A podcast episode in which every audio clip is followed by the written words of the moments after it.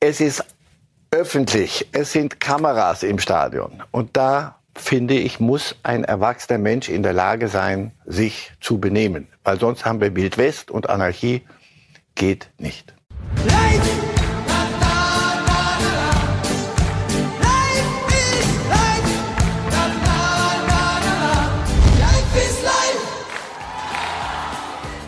Herzlich willkommen zur neuesten Folge von Reif ist live, liebe Fußballfans. Mit schönen Aufregerthemen und ich bin gespannt, ob Marcel Reif da die gleiche Temperatur hat wie ich an der Stelle. Wir sprechen ja die Themen vor der Sendung nie ab. Insofern weiß ich auch noch nicht genau, was mir da blüht. In jedem Fall gibt es ein herzliches Willkommen. Guten Tag, Herr Reif. Herzliches Guten Morgen.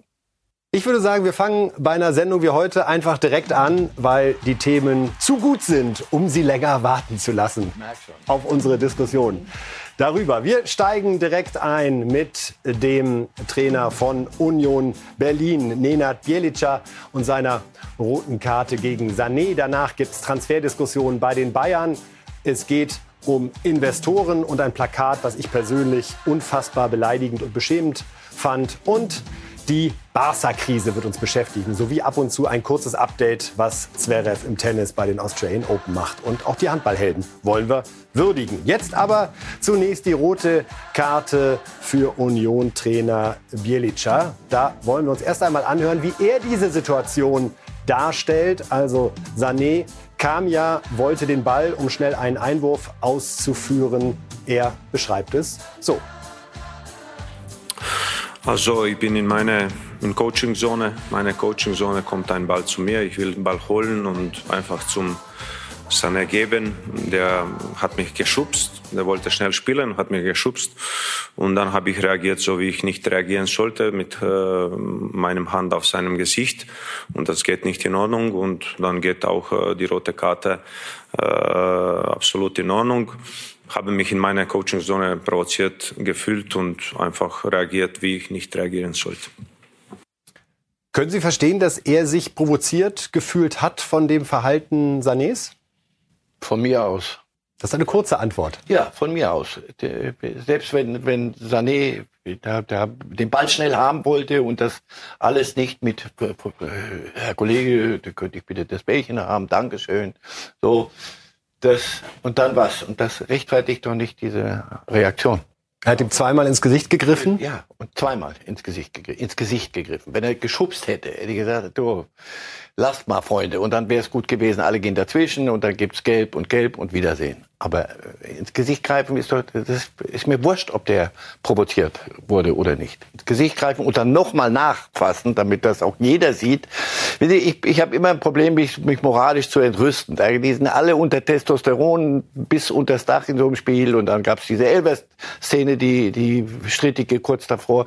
Alles gut. Ich will auch nicht mit dieser Vorbildfunktion, ja, will das aber auch nicht immer von mir hertragen. Das benutzen wir immer dann, wenn wir es brauchen und dann, so, alles gut. Es ändert nichts.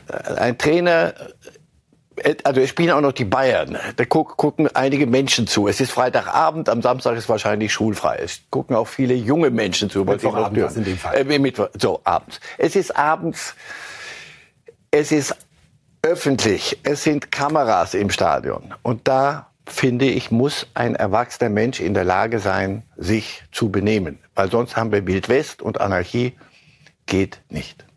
Bevor wir gleich auch über das Strafmaß diskutieren, Herr Reif, ich war ehrlich gesagt fast schockiert, dass er sich hinterher nicht bei Sané entschuldigen wollte. Also auch nachdem die ganzen Emotionen raus waren, hat er gesagt, er wird bei seiner Mannschaft um Entschuldigung bitten für sein Fehlverhalten, aber es gibt für ihn keinen Grund, Sané um Entschuldigung zu bitten, aufgrund dieser vorausgegangenen Provokation, wie er sie empfunden hat. Dann lebt er in einer eigenen Koordinatenwelt, ist aber nicht meine. Wenn ich Ihnen ins Gesicht greife, aus welchen Gründen auch immer, und wenn ich mich vergesse, weil ich durchknalle und mache das dann zweimal, dann kommt irgendwann der Moment, also bei mir würde er kommen, das ist mir, davon bin ich ziemlich überzeugt, würde der Moment kommen, wo ich tief durchatme und sage, ähm, pass auf, ich fand, was du dich da, was du, wie du dich dabei genommen hast, bei mir nicht gut, ändert aber nichts daran, ich entschuldige mich bei dir. Fertig. Ein Fall, und damit sind wir bei der Strafe, Herr Reif, der gerade automatisch immer hinzugezogen wird, ist Norbert Meyer.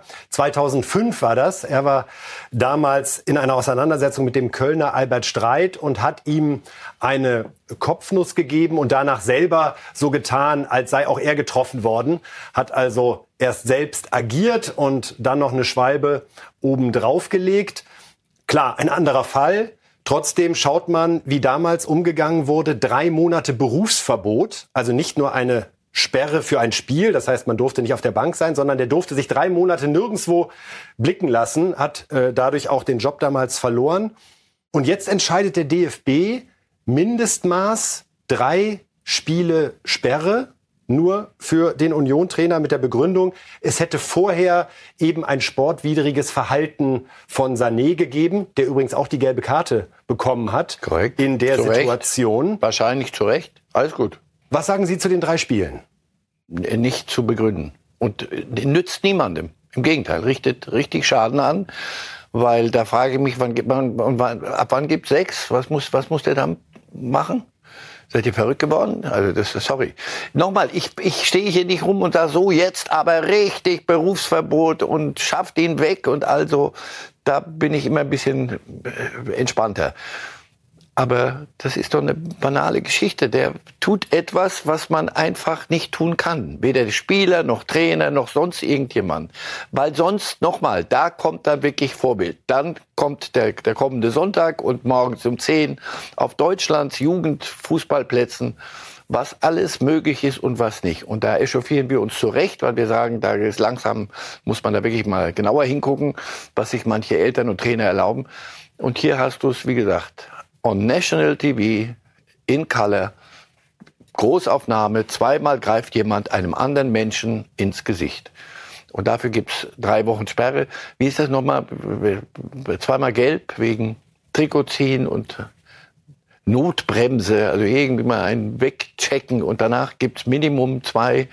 Verhältnismäßigkeit stimmt nicht. Ich muss doch irgendwie begreifen können, was, der, was die Idee dahinter ist. Kann ich aber nicht. Würden Sie Fehlverhalten eines Trainers noch mal anders sanktionieren grundsätzlich als das eines Spielers, weil er eine andere Rolle hat, weil er auch selbst nicht auf dem Platz steht und ich sage mal in der Zweikampfsituation vielleicht auch mal so hart getroffen wird, dass das was nicht der Fall sein sollte, aber ein Fehlverhalten, ich sag mal möglicherweise begünstigt. Also muss man einen Trainer anders bestrafen als einen Spieler oder sagen Sie da ich sag mal so, gru grundsätzlich folge ich Ihnen, weiß ja, worauf Sie hinaus wollen. Und das so gefühlsmäßig bin ich da auch auf dem Trip. Aber jetzt, jetzt sagen wir mal so, es gibt ja auch Spucken zum Beispiel. Solche, solche Dinge passieren Gott sei Dank alle zehn Jahre, aber wenn sie passieren, dann bitte so. Und da möchte ich dann keine Unterschiede mehr machen. Wer, wer sowas, ob das dann der Spieler ist und wer, ist mir wurscht. Jemand, der das macht, da würde ich dann nicht mehr, ah, das ist aber der Spieler, ah, das ist der Trainer bei, in einem langen, langen, langen oder größeren Spektrum bin ich bei Ihnen. Der Trainer ist da draußen in Zivil.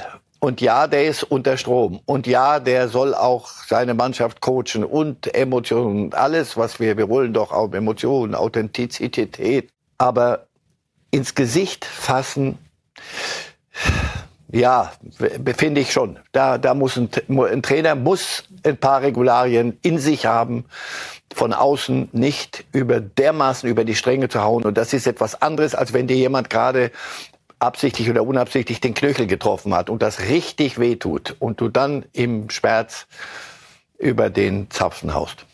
Union und auch Trainer Bielica haben wenig überraschend die drei Spiele und 25.000 Euro Geldstrafe akzeptiert.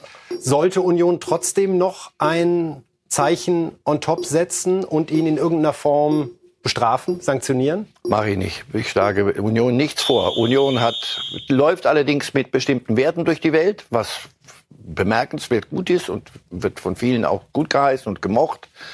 Die müssen wissen, das sollen sie mir bitte selber begründen, was sie, wenn sie etwas tun oder etwas nicht tun und ob das dann vereinbar ist mit ihrem Wertekanon.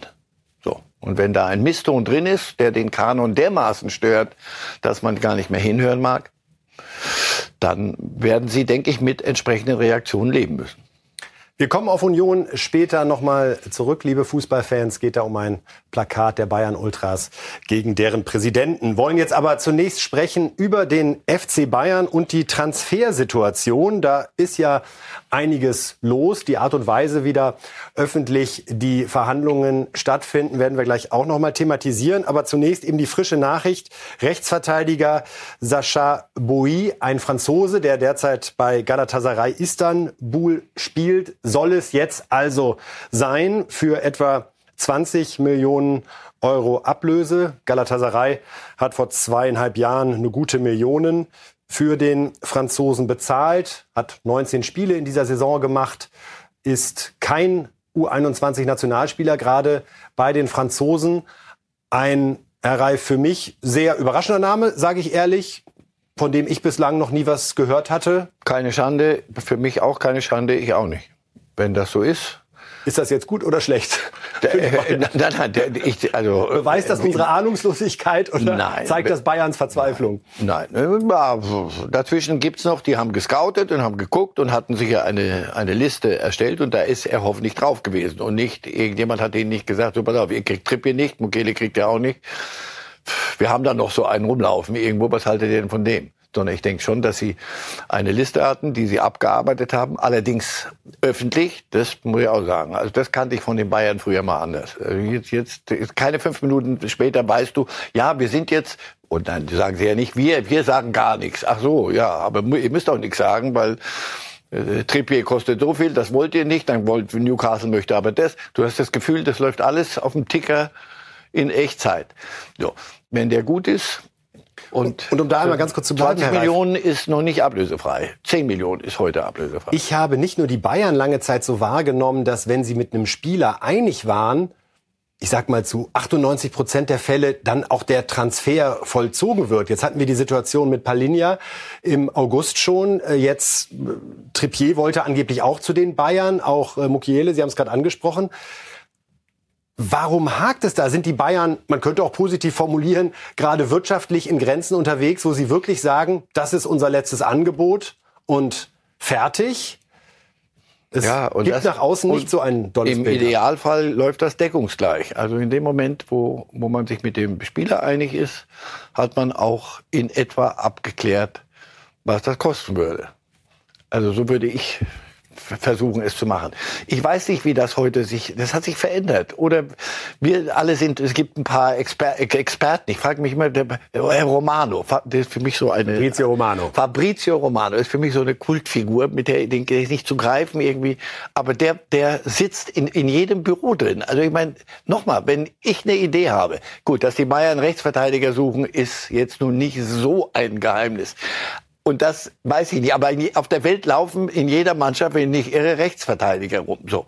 Der weiß aber immer genau, oder, oder teilt es der Welt jedenfalls mit. Bayern ist sich mit äh, Trippier einig, so der will auch kommen. Sogar unser Fußballchef Christian Falk da auch ganz gut unterwegs ist. So, das, das glaube ich ja. Deswegen frage ich mich, wo, wo, wo sind diese Löcher, die es früher offenbar nicht gegeben hat? Früher, weiß ich nicht, kriegtest du mitgeteilt, oder, oder so, so Frank, ba Frank Baumann ist für mich so, so, wir teilen mit, wenn es was mitzuteilen gibt. Zack, so bei Werder. Heute denkst du, was, wie was mitzuteilen gibt, brauchst mir nichts mitteilen, wir wissen doch, jetzt habt ihr Boe, das ist offenbar geklärt. Jetzt hoffentlich ist das jetzt geklärt. Sonst wird's wirklich eine, eine ein bisschen farceartig und irgendwann gehen auch irgendwelche Transferfenster zu. Also es wird ja Zeit langsam. Trotzdem muss man festhalten, Boi kann nicht die erste Wahl gewesen sein, weil sonst hätte man da doch vor zwei Wochen angegriffen. Das wissen wir jetzt auch. Boi wird es auch wissen. Die Fangemeinde wird es wissen. So, vielleicht überrascht er uns aber alle und sagt, der ist jung, der ist jünger als die beiden anderen. 29 Jahre. Ja. Mokele ist 26, ne, oder was, glaube ich. Trippier wäre schon der ältere Herr gewesen, der erfahrene Engländer. Jetzt sagte ich, die, Bayern gehen ganz auf, äh, auf die Insel, nachdem sie früher nur, nur Holländer, dann Franzosen, so und jetzt ist British Time. Aber offenbar der muss gut sein. Für 20 Millionen, also nochmal, das kann ich mir nicht vorstellen, dass die Bayern dermaßen verzweifelt sind, dass sie sagen, komm, wurscht, her damit. Irgendeiner muss, muss kommen, glaube ich. Wie war Ihr erster Eindruck von Dyer beim 1-0-Sieg gegen Union?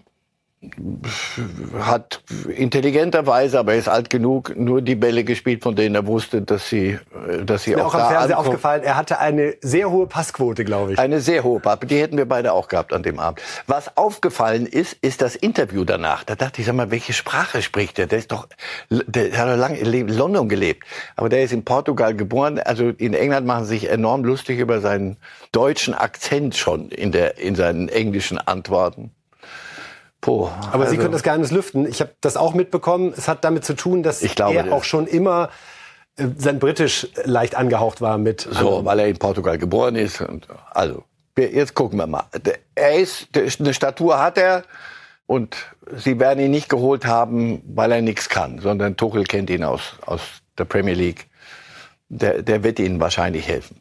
Unfachliche Bemerkung. Bemerkenswert finde ich noch die Ähnlichkeit mit De Licht. Die beiden in der Innenverteidigung, das hat schon was von Zwillingen. So, dann Jetzt haben wir es auch genug ist analysiert. gut ne? für Upamecano, dann muss er sich nicht umgewöhnen. Wollen wir noch mal auf das Spiel der Bayern kommen? Es gab da eine interessante ja, Analyse von Thomas Tuchel vor dem 1 zu 0 gegen Union, in der er sehr anschaulich, wie ich finde, beschreibt, welche Herausforderungen die Bayern gerade haben und wie schwierig es ist, eine Überzahl hinzubekommen. Achten Sie mal drauf. Kernsatz ist für mich, dass Gleichzahl die neue Überzahl ist. Thomas Tuchel. Ansonsten, ja, ansonsten, es, äh, wir haben zweimal gegen tiefstehenden Block gespielt, in einem 5-3-2 verteidigt mit, mit eben diesen zwei Spielern. Sie haben völlig recht. Dadurch war viel Gleichzahl in der letzten Reihe, was für mich eigentlich nicht das große Problem ist, weil ich finde, wir können auch gerne in 5 gegen 5 nehmen, in 6 gegen 6 nehmen, wenn sich unsere Außenverteidiger dazu einschalten. Und äh, wir sollten immer bereit sein, die Mannschaft weiß das auch, wir sollten immer bereit sein und äh, immer, immer bereit sein, in Gleichzahl in einer Gleichzeitsituation offensiv ins Risiko zu gehen. Dieses Selbstvertrauen sollten wir immer haben und sollten wir immer nehmen. Wir können nicht erwarten, gegen tiefstehenden Block nur durch Passspiele in Überzahlsituationen zu kommen. Das geht, wenn, dann nur durch einen superschnellen Seitenwechsel. Da machen wir im Moment ein bisschen zu viel Fehler und sind ein bisschen zu ungeduldig äh, in, der, in der gegnerischen Hälfte und äh, ja, suchen vielleicht auch zu lange nach der Überzahlsituation, die es vielleicht so gar nicht gibt. Wir haben, wie gesagt, es waren jetzt zweimal ein tiefer Block mit fünf, ein tiefer Block mit drei Mittelfeldspielern davor. Da ist vielleicht äh, die Gleichzahl die neue Überzahl. Also da, da, da musst du das einfach nehmen. Dann musst du den, den und wir wir sind gut genug, wir sind individuell gut genug, wir sind schnell genug. Dann müssen wir noch konsequenter, noch hungriger, noch mehr Laufwege für den anderen machen, um Bewegung in diese letzte fünf zu kriegen, um wirklich aus dem fünf gegen fünf, aus dem sechs gegen sechs diese eine eins gegen eins Situation zu gewinnen, die dann plötzlich ein sechs gegen fünf, ein fünf gegen vier draus macht. Und wir müssen mehr auf der Suche sein nach dem kleinen nach der kleinen Zahl. Wenn Sie erstmal sechs gegen sechs sehen oder so, dann, dann denken Sie, ah, ist schwer. Aber wenn Sie ein zwei gegen zwei sind, schaut schon anders aus. Also ich glaube, ein zwei gegen zwei können wir immer nehmen. Drei gegen drei können wir immer versuchen zu nehmen. Eins gegen eins wir noch aggressiver nehmen. Aber da gelingt es einfach den Gegnern äh, zu gut und auch zu einfach im Moment, uns äh, den Mut zu nehmen, uns das Tempo zu nehmen und äh, unser, unser Spiel zu verlangsamen. Und dadurch äh, ja, äh, wirkt es dann sehr statisch und wird dann on, top noch sehr fehlerhaft im Moment.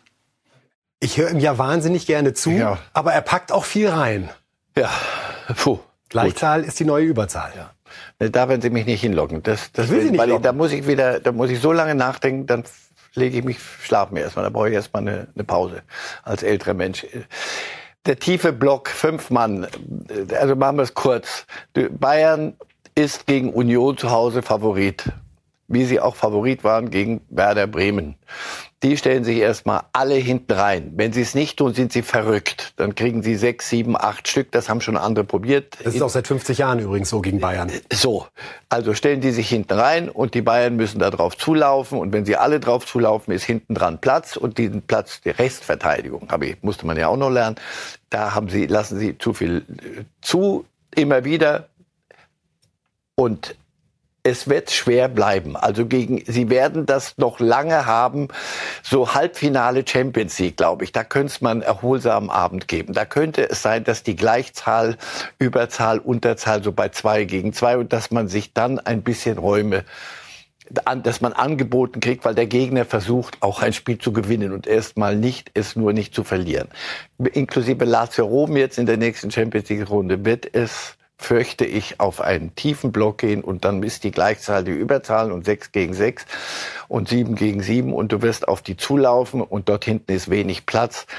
Und das tut weh und dann müsste halt ein Koman mal mit einem Dribbling an einem Mann vorbeikommen. Musiala müsste mal wieder äh, so ein bisschen wissen, wann es gut ist, wann es nicht gut ist, wann man schneller mal abspielt und so ähnliche Dinge.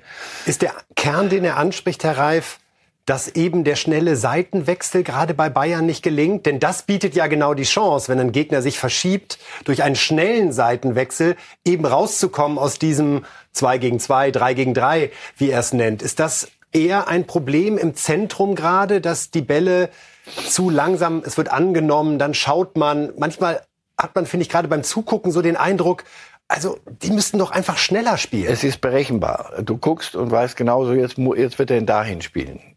Und der, der schnelle Seitenwechsel, das ist ein langer, das sind 40 Meter etwa, 50 Meter. Das muss sich einer zutrauen. Möglicherweise ist es das im Kopf, dieses Zutrauen und dann auch die Präzision und die Leichtigkeit. Komm, ich hau mal einen 50 Meter. Können, können die das alle. Im Training spielen die in die den Ball 50 Meter auf dem Bierdeckel. Aber im Spiel ist das alles dann, und da willst du den Fehler nicht machen, und da hast du gerade gegen Werder verloren. Ich, das ist alles gut nachzuvollziehen. Es ändert nur nichts daran. Es ist Bayern München. Und du quälst dich 70 Minuten wieder gegen Union. Ja, das wirkt. Anfangs dachtest du, ja, so könnte es gehen. Dann haben sie nach der Pause mal so, wo das Tor fiel.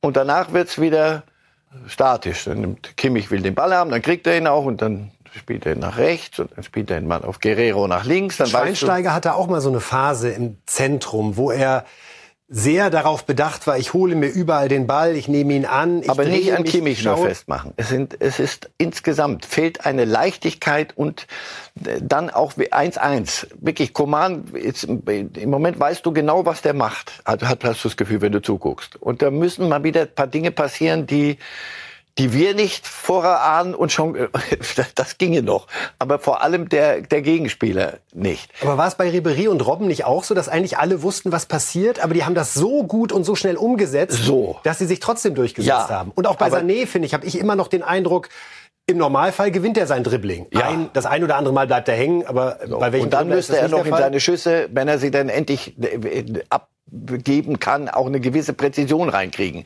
Aber sie permanent drüber zu donnern ist, nochmal, da fehlt so diese, Selbstver diese Selbstverständlichkeit.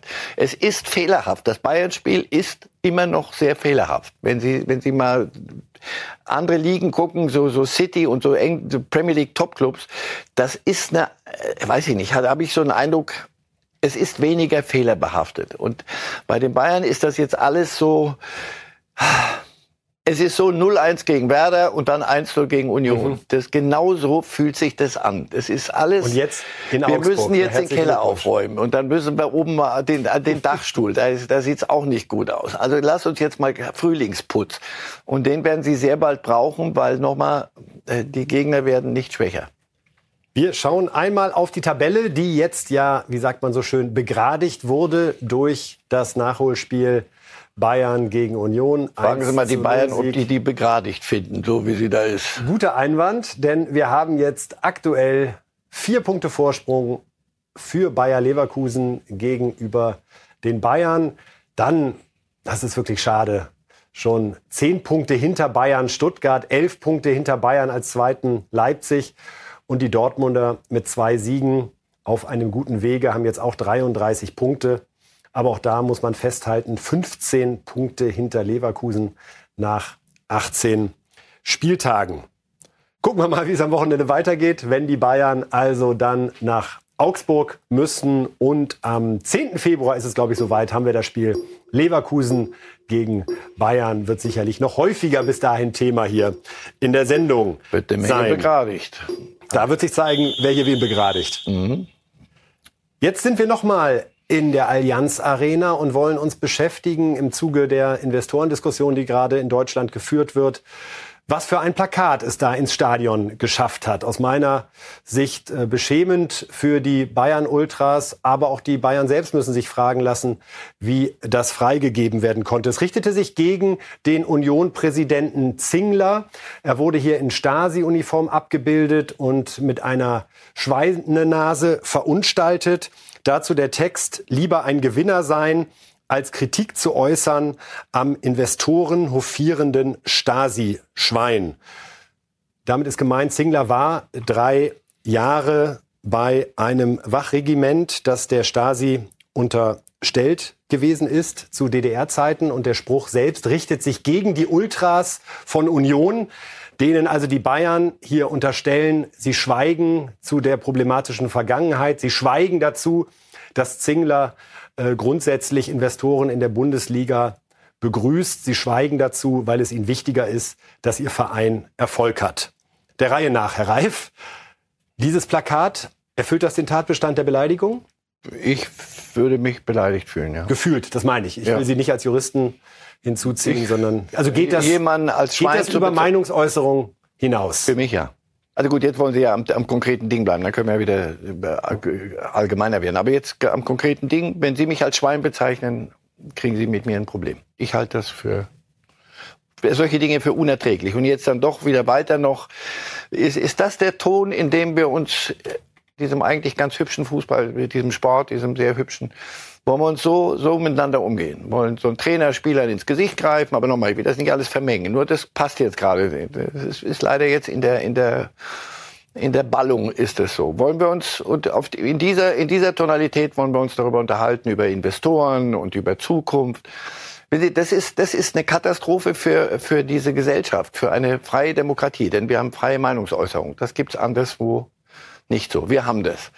Aber wir, wir diskutieren nicht mehr. Also das Thema Investoren zum Beispiel, finde ich, wird nicht mehr diskutiert, sondern da gibt's nur gute und schlechte. Die einen zeigen mit dem Finger auf den anderen, da gibt's kein Abwägen, kein was brauchen wir, was wollen wir, sondern da gibt's nur die pseudo-reine Lehre und das wird pseudo-religiös durchgezogen und dann wird geschwiegen zwölf Minuten und dann kommt reflexhaft nach zwölf Minuten kommt wie Scheiß DFL, Scheiß DFL und du denkst, vorher ist es still.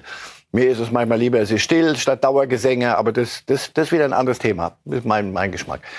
Nur diese, wenn, wenn das so durchgeht, wenn auch die Bayern, wenn die Bayern jetzt als Club so etwas tolerieren, dann muss ich sagen, Freunde, tut mir nur eingefallen, dann dann werde ich mich daran gewöhnen und mich ein bisschen zurückziehen von dem Ganzen, aber kommt mir dann nicht mit Werten. Und das, wird, das ist die Diskrepanz zwischen dem, was ich da so sehe und was da passiert und dem, was mir immer wieder und nicht nur bei den Bayern vorgebetet wird an Werte und wir stehen für Werte und wir stehen, wir stehen, wir stehen alle wofür. Das ist, das ist doch öffentlich, das ist zu sehen. Ich weiß nicht, ob es abgenommen war.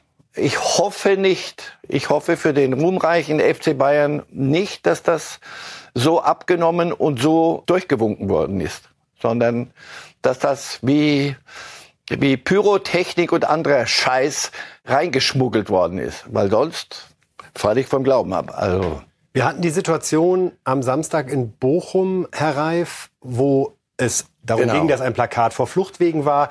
Wo genau, und Dankeschön für den Satz. Darum ging es offenbar. Nee, darf ich Ihnen widersprechen? Wissen Sie, um was dort ging? Bitte. Der VfL Bochum spielte gegen VfB Stuttgart, wenn ich nicht irre. Darum ging's. Fußballspiel. Es ging um ein Bundesligaspiel, drei Punkte. Wer mehr Tore schießt, hat gewonnen. Ich danke, ich bitte, Wiedersehen. Nächste Woche, nächstes Spiel. Und Sie sagen mir jetzt, darum ging's. Das, verstehen Sie? Ich weiß genau, was Sie meinen. Aber Schon in klar, der Tat, weiß, in der Tat, darum ging's. 42 Minuten lang stehen sie im, im Januar, frieren sich den Hintern ab.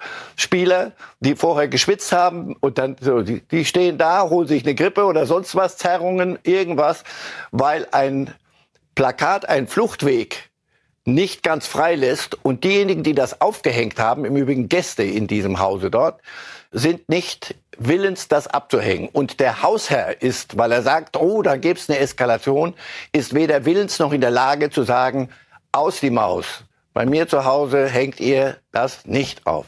So, und das, darüber diskutieren wir, gucken uns dann 42 Minuten diesen Irrsinn an.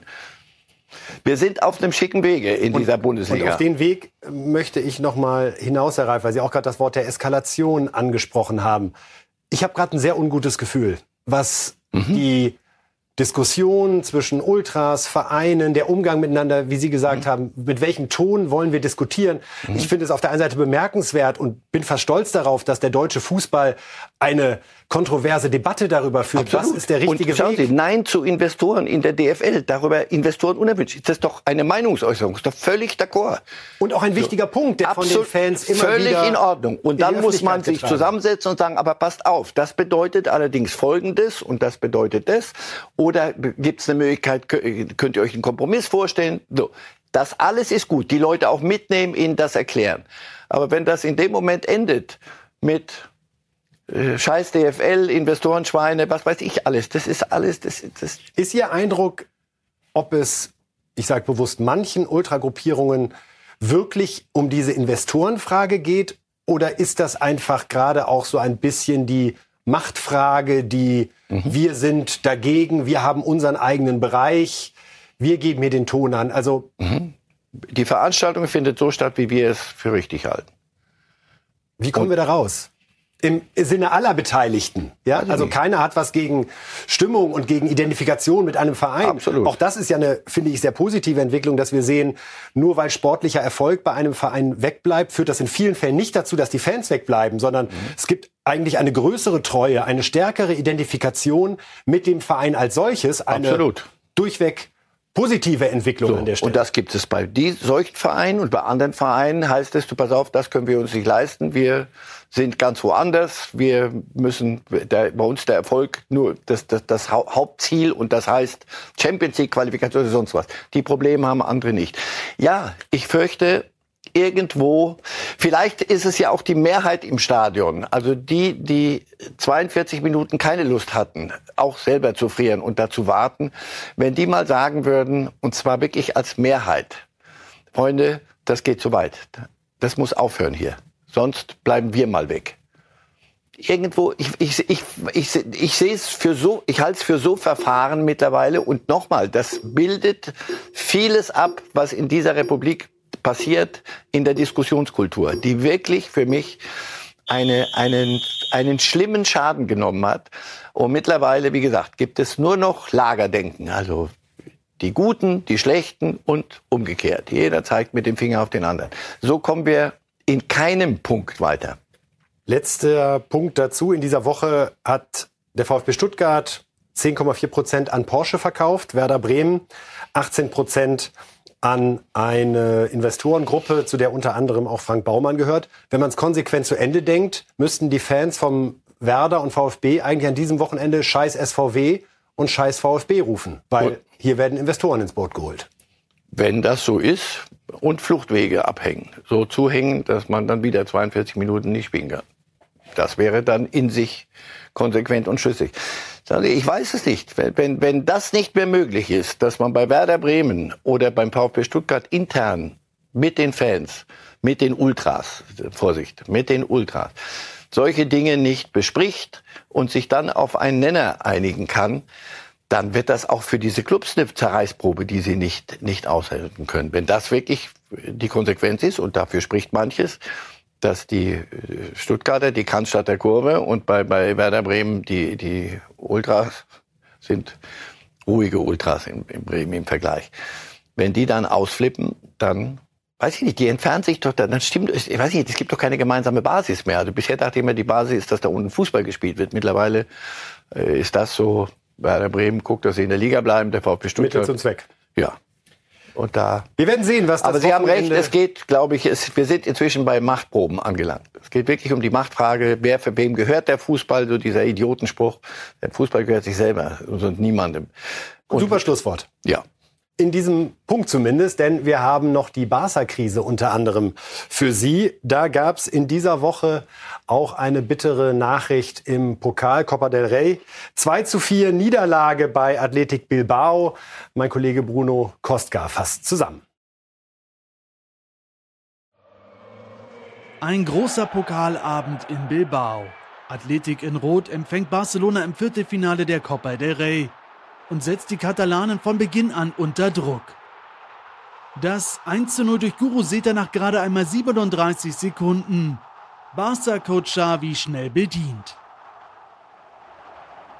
Doch der 32-malige Pokalsieger schlägt zurück. Ping-Pong im Strafraum. Lewandowski hält den Fuß rein mit etwas Glück das 1 zu 1 nach 26 Minuten. Und Barca setzt nach. Das ist Lamin Jamal. Das 16-jährige Supertalent lässt Xavi wieder jubeln. Tolles Solo, tolles Tor. Der Favorit führt zur Pause mit 2 zu 1. Nach der Halbzeit Bilbao wieder am Zug. Der erneute Ausgleich, Sunset per Kopf und das Stadion bebt. In der Schlussphase hat Barca den Sieg auf dem Fuß. Lamin Jamal erobert den Ball. Doch daneben Xavi kann's nicht glauben. Das Drama geht in die Verlängerung. Und hier trumpft Bilbao auf. Inaki Williams setzt nach 3 zu 2 für den Außenseiter. Und damit nicht genug. In der letzten Minute Athletik mit dem endgültigen Knockout. Dieses Mal Nico Williams 4 zu 2. Bilbao ringt Barca nieder. Barca verliert und steht jetzt wirklich vor schweren Tagen, schweren Wochen. Wir haben es häufig äh, in den letzten Sendungen hier schon angesprochen. Wollen jetzt einmal noch Trainer Xavi zuhören, der da schon einen Satz sagt, der besonders aufhorchen lässt. Geht um seine eigene Zukunft. Pues como todos los entrenadores de equipos grandes. Está claro, ¿no?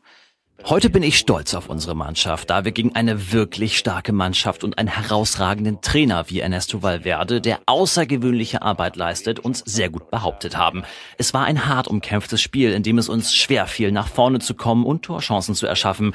Dennoch haben wir bis zum Schluss gekämpft, auch mit vielen jungen Spielern im Team. Daher empfinde ich gemischte Gefühle von Stolz und Enttäuschung, da ist alles dabei. Unsere Mannschaft befindet sich im Aufbau, da wir einen kleinen Kader haben und viele junge Spieler einsetzen. Trotzdem glaube ich, dass dies erst der Anfang von etwas ganz Großem ist, wie Ihr Kollege bereits erwähnte. Wir verfügen über eine Generation sehr talentierter Spieler, die sich unabhängig davon, ob ich als Trainer bleibe oder nicht, weiterentwickeln werden. Ich bin überzeugt, dass Barca eine vielversprechende Zukunft hat. Pero creo que el Barça tiene, tiene futuro.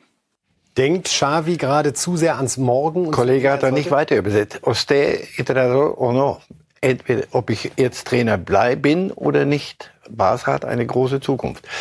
Er ist ein Kind von Barca, von A bis Z. Und er wird eher den Platz freigeben, wenn er das Gefühl hat, er kommt nicht weiter. Und im Moment können Sie sich die Liga angucken. Da sind Sie hinter Girona und, und vor allem Real. Ich weiß, glaube ich, neun Punkte. Die Meisterschaft wird's nicht. So, FC Bayern. Die Meisterschaft, wenn es die, Bayern, die, die, die Meisterschaft wird, der Pokal, Bayern, wenn die Pokal auch nicht. Was bleibt? Champions League gewinnen Barca in, mit der Mannschaft unwahrscheinlich. Bayern, mal gucken. Also es ist für jeden Trainer dann schwer, Argumente zu finden. Und äh, nochmal, bei, bei Xavi ist es noch mehr, weil er hat sich breitschlagen lassen, zu kommen, diesen Aufbau zu machen. Frage ist, haben Sie die Geduld? Sind Sie wirklich ein großer Club? Daran wird man es messen.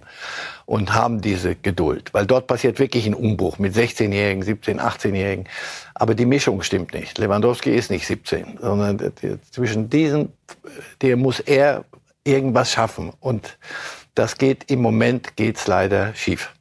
Wir gucken einmal auf die Entwicklung unter Xavi. Es ist jetzt ja die dritte Saison, in der er am Start ist, wie sich da seine Bilanz entwickelt hat. Und besonders spannend ist zu sehen, was sich bei den Gegentoren tut. Denn da war ja Barca speziell in der Saison 22, 23 mit 0,91 äh, geradezu italienisch unterwegs und der Wert ist jetzt auf 1,32 in dieser Saison angestiegen. Ist Xavi gerade so ein bisschen auf der Suche, Herr Reif, nach, ja, nach dem, was er eigentlich, was für eine Mannschaft will er? Also, Sie sind noch keine Mannschaft. Nochmal, er sagt, betont es ja nochmal, es ist ein Aufbau, Umbau, Umbruch. Und das bedeutet, da, da, da sind keine. Und hinten, wenn die bei den Gegentoren machst du es am besten fest, natürlich. Da, also wenn du ihnen zuguckst, du siehst die, die, einzelnen Talente, du siehst, was so ein, so ein Junge da mit 16, was der da schon kann. Und das ist ja nicht der Einzige, gibt ja noch Agavi und noch ein paar andere. Das ist hinreißend. Aber es ist fragil. Und das ist doch völlig klar bei so jungen Spielern. Und die Mischung stimmt noch nicht. Die Alten führen noch nicht. Lewandowski. Was ist mit Lewandowski los? Hat mit sich selber zu tun. Weil geholt als, als der, der haut uns 50 Tore rein. Dann sind Hat wir erstmal geliefert. Und dann sind wir Meister. So, und dann gewinnen wir den Pokal und die Champions League, das schauen wir uns aber nochmal an. Aber könnte auch sein. So, und dann kommt irgendwann mal der Moment, wo Lewandowski nicht trifft, weil die alle sagen, die anderen, mal gucken, ob wir Lewandowski 50 Tore schießen lassen. So. Und das alles führt zu, was macht der, was macht der? Und Xavi muss das Ganze managen. Und es, im Moment hast du nicht das Gefühl, dass das, sie haben, sie haben Spiele hin und wieder, wo es funktioniert oder Phasen in Spielen. Und danach wieder ist es zu wenig. Vier Tore, selbst in der mit Verlängerung. Bilbao ist okay, im Vierter ist schon eine, schon eine bemerkenswert gute Mannschaft. Nur und die Stimmung da in San Mamés, ich kenne die, war mal da, das ist großartig da in, im Baskenland. Aber vier, vier Dinger kassierst du und das ist nicht das erste Mal. Die, Am Wochenende 4-2-2 gewonnen bei BT Sevilla, aber, aber wieder zwei, zwei und wieder sich durchge, eher durchgewirkt. Also, Im Moment, wie gesagt, wer, sie, es wird abgeprüft, sind sie ein Verein, der mal auch so eine Phase mit den Fans durchhält. Wir sind im Umbruch, bedeutet, wir gewinnen dieses Jahr mal nichts, aber wir da passiert etwas. Das, was Xavi da eben in der Pressekonferenz gesagt hat. Ob er Trainer ist oder nicht, daran werde ich es messen. Es passiert gerade jede Menge im deutschen Sport, liebe nicht nur Fußballfans. Hier erweitern wir bewusst die Runde. Aktuell spielt Zverev Halbfinale bei den Australian Open, hat den ersten Satz gegen Medvedev gewonnen. Heute Abend ein EM-Halbfinale im Handball gegen Dänemark. Und Herr Reif, plötzlich können wir auch Skifahren. Strasser gewinnt zweimal Slalom, unter anderem den Klassiker in Kitzbühel am letzten Sonntag. Wenn Sie gerade so von oben auf den deutschen Sport gucken, 2024 ist ja ein besonderes Jahr, gerade mit der Handball-EM, dann die Fußball-EM im Sommer, Olympia in Paris, richtig schöne Sommerspiele werden das. Wie ist da Ihre gefühlte Temperatur äh, aktuell? Noch kann ja auch im Halbfinale heute viel kaputt gehen bei verschiedenen Sportarten. Geht's dann kaputt oder sind wir, sagen wir, komm, Halbfinale war doch, war doch okay? So war es gemeint. Ich, ich wollte ich sozusagen einfach nur nein, sagen, nein, nein, der, der Traum vom Titel. Deswegen will ich es nur weiterziehen. Ja. Bleiben Sie dann noch Helden. Held ist immer so ein großes Wort. Ist Held Synonym für Sieger? Oder ist, kann man auch heldenhaft mal ausschalten? Gefallene Helden haben einen großen Charme. So, Zverev hat die große Chance. Äh, Djokovic hat, ist nicht im Finale im Übrigen, sondern Sinner. Das heißt, und Sinner hat er öfter geschlagen schon. Äh, Zverev, also das ist eine, eine große Chance. Er hat ein sensationell gutes Turnier gespielt in, in da in Melbourne. Down Under. Und von daher finde ich, ob das gleich Held ist, aber toll, macht Spaß zuzugucken. Handballer haben die, die weiß ich nicht, die machen, lassen es richtig krachen, nach oben wie nach unten haben tolle Spiele, dann haben sie wieder weniger.